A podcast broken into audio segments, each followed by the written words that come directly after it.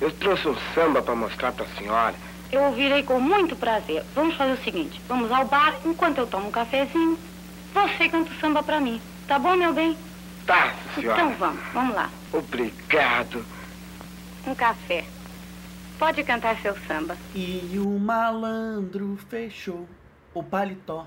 Tô cantando para vocês um trechinho de uma música que o Grande Otelo canta em Rio Zona Norte, 1957, do Nelson Pereira dos Santos, e a gente vai começar o nosso programa hoje falando do mestre do cinema moderno no Brasil. Antes de tudo, bom fim de semana. Sextou com cinema. Abre seu áudio para você. Eu sou Rodrigo Fonseca e a gente vai falar sobre filmes, falar sobre séries, falar sobre o melhor do streaming, o melhor da telona, o melhor da telinha, o melhor do celular, o melhor de tudo da vida. Nelson Pereira dos Santos foi o mestre de um movimento que a gente chama de cinema novo. O cinema novo, com C e N maiúsculo, é a, é a classificação que se dá aqui no Brasil a uma tendência que varreu o planeta entre o fim dos anos 50 e toda a década de 60, chegando até meados ou fins de 70 em alguns países, como por exemplo Alemanha, Japão e Estados Unidos, que a gente chama de cinema novismo, que é uma tendência de revisionismo revolucionário do cinema, a partir de duas percepções principais. A primeira delas é uma espécie de hemodiálise audiovisual das narrativas cinematográficas, filtrando todas as impurezas da nossa percepção crítica a partir das telas, com filmes majoritariamente combativos. Segundo, a percepção de que para o cinema se tornar uma arte revolucionária, é necessário que cada filme seja uma revolução em si mesmo. Esse movimento teve como pilares dois grandes realizadores franceses. Na verdade, uma, um deles é uma realizadora belga, mas radicada na França, que é Agnès Varda, com um filme de meados dos anos 50, 55 para ser preciso, chamado Le Poincourt, e posteriormente François Truffaut, o ferino crítico cinematográfico que se estabeleceu a partir de 1959 com um longa-metragem chamado Os Incompreendidos, pelo qual ele recebeu o prêmio de direção no Festival de Cannes daquele ano, como uma espécie de pilar de transformação estética dos filmes. Ali começou um movimento que a gente chama de Nouvelle Vague, a nova onda, que varreu a França e, e contagiou não apenas pelas telas, mas por toda a sorte de literaturas cinematográficas, entre e especialmente elas, a revista Cahiers do Cinema, principal bíblia né, da cinefilia mundial, ela irradiou por vários cantos do mundo, a Europa inteira e alguns países da América Latina, em especial o Brasil, em que uma série de realizadores que produziram seus primeiros filmes entre os anos de 1950 começaram, ou começaram a filmar nos anos 60, tiveram uma forte influência dessa corrente. A gente costuma atribuir o cinema novo a um grupo de realizadores, dos quais Glauber Rocha, de Deus e o Diabo na Terra do Sol, é, Joaquim Pedro de Andrade, de O Padre em a Moça e Macunaíma, Carlos Diegues, de Gangazumba e os Herdeiros, Davi Neves, de Lúcia McCartney, e o sempre brilhante Paulo César Sarraceni, muitas vezes esquecido, com seu A Casa Assassinada, o Desafio, seria uma espécie de núcleo central do movimento que ainda abriu para outros grandes mestres, posteriormente né, consagrados, como por exemplo Arnaldo Jabor com o CIA, que naquela época fez o CIA com a opinião pública. Só que você tem grandes mestres um pouco mais velhos, servindo como uma espécie de pilar para esses novos realizadores que eu citei aqui agora. De um lado, Rui Guerra, um moçambicano de origem portuguesa que em 1962 emplaca um fenômeno de bilheteria chamado Os Cafajestes, e na sequência, em 64, ganha o Urso de Ouro, Urso de Prata, perdão, Urso de Prata, é, de o prêmio do júri, em Berlim com os fuzis é, e o Nelson Pereira dos Santos que eu falei aqui. O Nelson Pereira dos Santos talvez seja o nome mais central na orientação e na condução desse grupo, em especial porque o Nelson trabalhou em vários projetos dos, dos colegas, inclusive trabalhou num projeto seminal que é o Cinco Vezes Favela, que ajudou a promover o cinema novo para o mundo, ainda em 1962. É, ali no início dos anos 60, esse filme foi convidado para o Festival de Karlovy Vary, na, República, na então República Tcheca, na então Tchecoslováquia, perdão, hoje República Tcheca, é, e promoveu a produção nacional para o mundo. Por que, que eu estou abrindo esse papo com vocês? Eu estava zapeando o catálogo da Globoplay, assim como de outros streams, para ver o que, tem de novo, e eu tomei um susto ao ver aqui, um susto bom, daqueles que valem o dia, é, ao ver que o Nelson Pereira está lá representado por Rio 40 Graus. É, é só entrar aqui no Globoplay, globoplay.globo.com, Rio 40 Graus, que vocês conseguem, né, assinando ou comprar o filme, assistir essa produção de 1955, que sofreu um boicote severíssimo à época do seu lançamento. É, uma autoridade militar tentou impedir que o filme fosse exibido, alegando primeiro que não se fazia não, no Rio de Janeiro não fazia essa temperatura de 40 graus e que o filme nada mais era do que uma propaganda contra a realidade política da moral brasileira. Quer dizer, foi um ataque totalmente moralista, um, um ataque totalmente para desmerecer a força estética de um cinema renovador que estava aparecendo por ali muito influenciado pelo neorrealismo italiano. A obra do Nelson é muito pontuada por uma influência do neorrealismo italiano. É, só para dar um toque geral para quem chegou aqui agora, acho que uma coisa que é importante a gente saber é que assim, o Nelson Pereira dos Santos foi um diretor que teve uma obra muito longa, bastante expressiva, bastante reconhecida lá fora. Foi um professor de cinema que deu aula nos Estados Unidos. Fez uma coisa curiosíssima, ele dirigiu a dublagem de O Iluminado de Kubrick. O Nelson nasce em 1928, em São Paulo, e morre aqui no Rio de Janeiro aos 89 anos, em 2018. E ele foi o primeiro realizador, ou seja, o primeiro cineasta a entrar para a Academia Brasileira de Letras. Ele publicou um livro com os roteiros de seus filmes, de alguns de seus filmes. É... E ele teve uma relação muito próxima com a literatura várias vezes na sua vida, daí essa indicação para a VL, né? Ele adaptou Jorge Amado, adaptou principalmente Graciliano Ramos, Guimarães Rosa. É... Só para vocês terem uma ideia da importância, o Nelson concorreu ao Urso de Ouro quatro vezes, com Fome de Amor em 68, com Como Era Gostoso Meu Francês em 71, com Tenda dos Milagres em 77 e com A Terceira Margem do Rio em 94. Quem der uma zapiada, já que eu tô falando dos streams, em Canal Brasil Play, vai encontrar muita coisa do Nelson lá.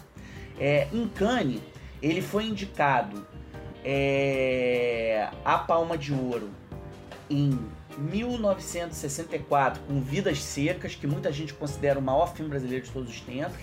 Ele ganhou um prêmio de uma associação cristã lá, o prêmio da OSIC. Em 70 ele concorre com Asilo Muito Louco, que passou lá com o título O Alienista, na verdade é uma adaptação desse texto do Machado de Assis, texto esse que o Celton Mello está tentando adaptar agora, como filme, ele querendo dirigir. É, em 1975, o Nelson concorre de novo com um filme que eu considero uma obra-prima, chamado O Amuleto de Ogum. Em 84, ele volta é, via 15 anos realizadores e ganha o prêmio da FIPRESS. FIPRESS é a Federação Internacional da Imprensa Cinematográfica com Memórias do Cárcere, que é uma espécie de epopeia do cinema.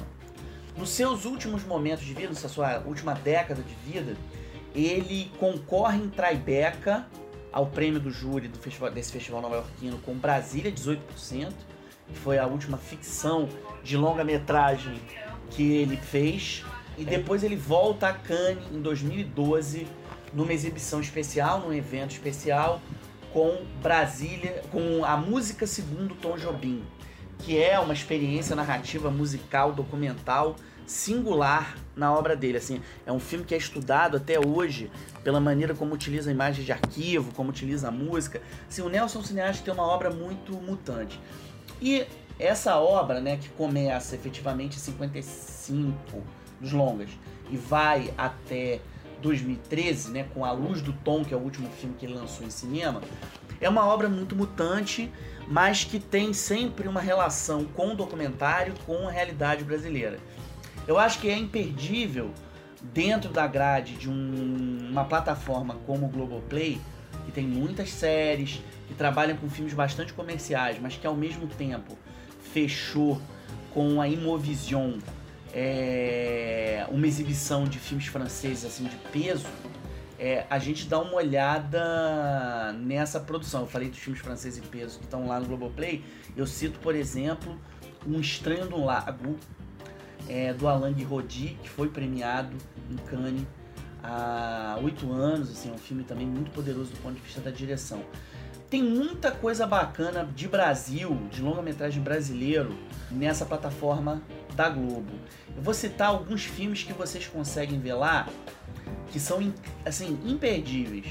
Acho que o primeiro dele, primeiro imperdível depois do Rio 40 Graus, é Todas as Mulheres do Mundo, o sucesso de bilheteria de Domingos Oliveira com Paulo José, um filme de 1966, premiado no Festival de Brasília filme que abre a carreira longa e poderosa do Domingos pelo mundo.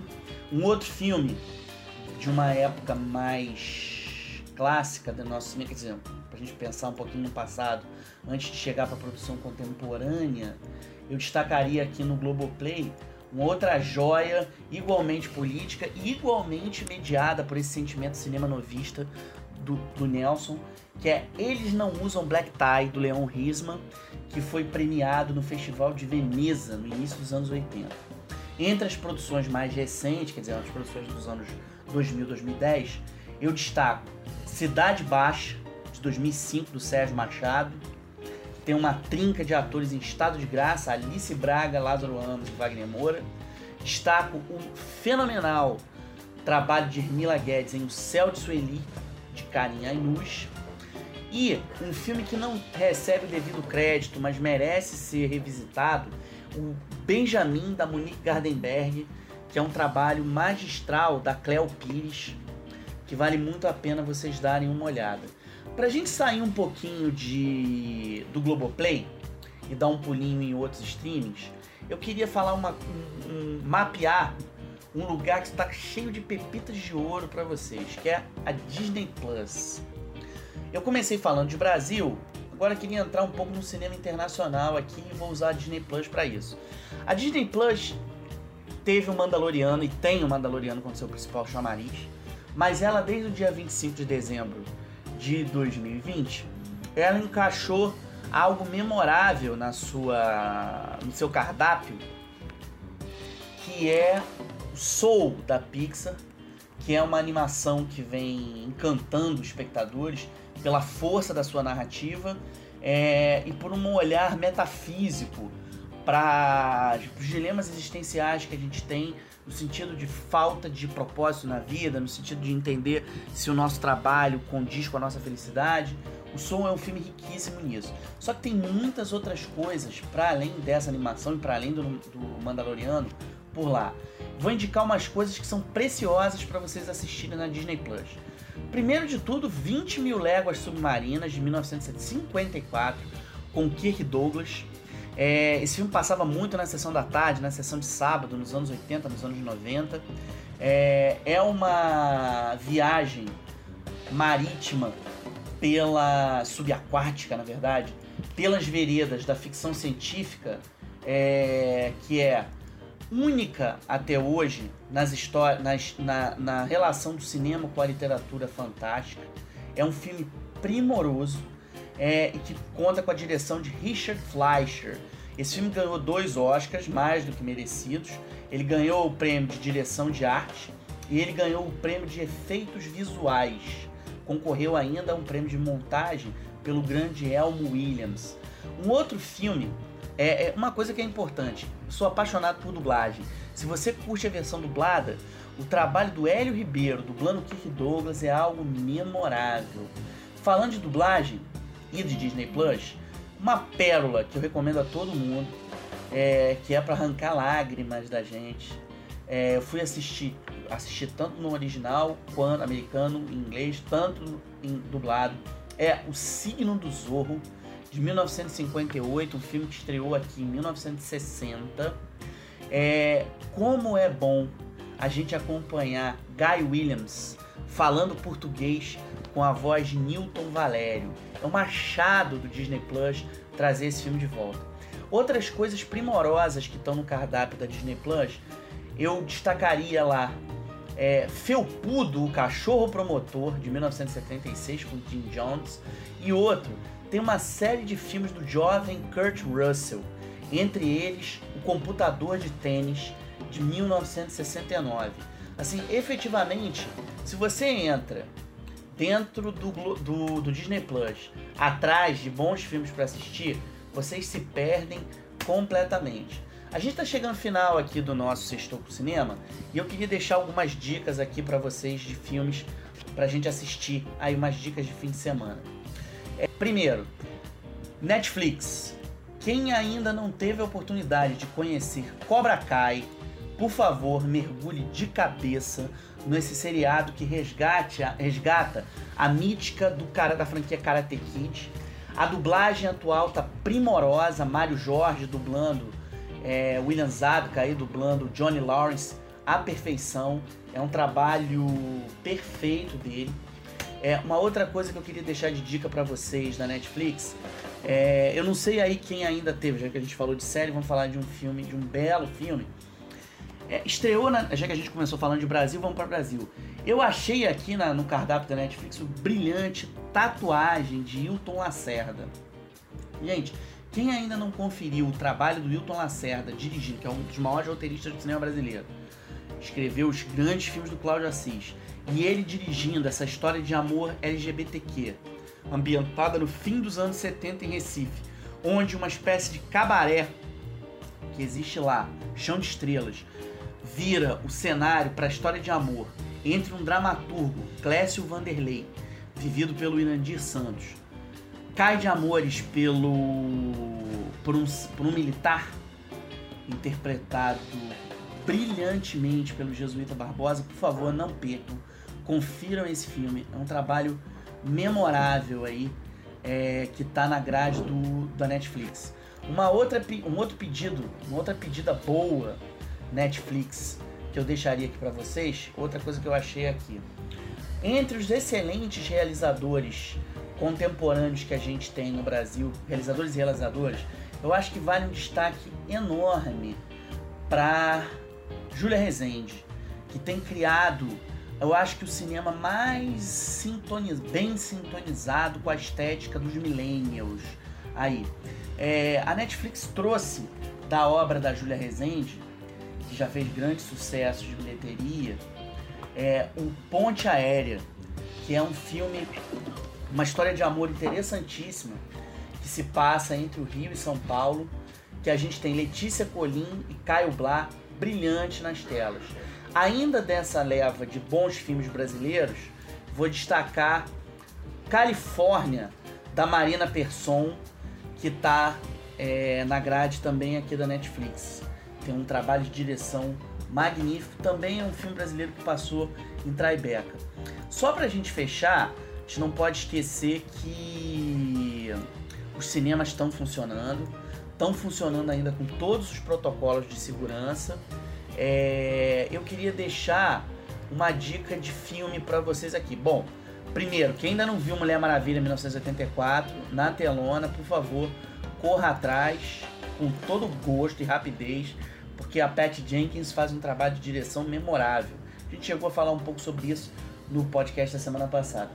Mas eu queria apontar umas coisas aqui para em cartaz para vocês. Agora no dia 7 vem Detetives do Prédio Azul 3, uma aventura no fim do mundo, é, levando para o cinema a franquia é, que a televisão consagrou com Mauro Lima na direção. E agora no dia 14 estreia Monster Hunter com a Mila Jovovic. Eu vou me despedindo com vocês aqui, deixando um beijo enorme. É, queria muito que vocês acompanhassem a gente nas redes sociais, Sextou com Cinema. Entre no, mandem mensagem pra gente pedindo filmes que vocês gostariam que a gente comentasse aqui. É, Alex Santos e eu estamos trabalhando sempre aqui para trazer as novidades da, da arte cinematográfica para vocês. Sextou com cinema@gmail.com. É, acabei de ver aqui que Pinóquio do Matteo Garrone com Roberto Benini vai estrear dia 21. Gente, beijão. Sextou com cinema. Salve o audiovisual em todas as suas telas, em todas as suas plataformas. Excelente fim de semana. Semana que vem, sexta-feira que vem, a gente está aqui com vocês. Até a próxima!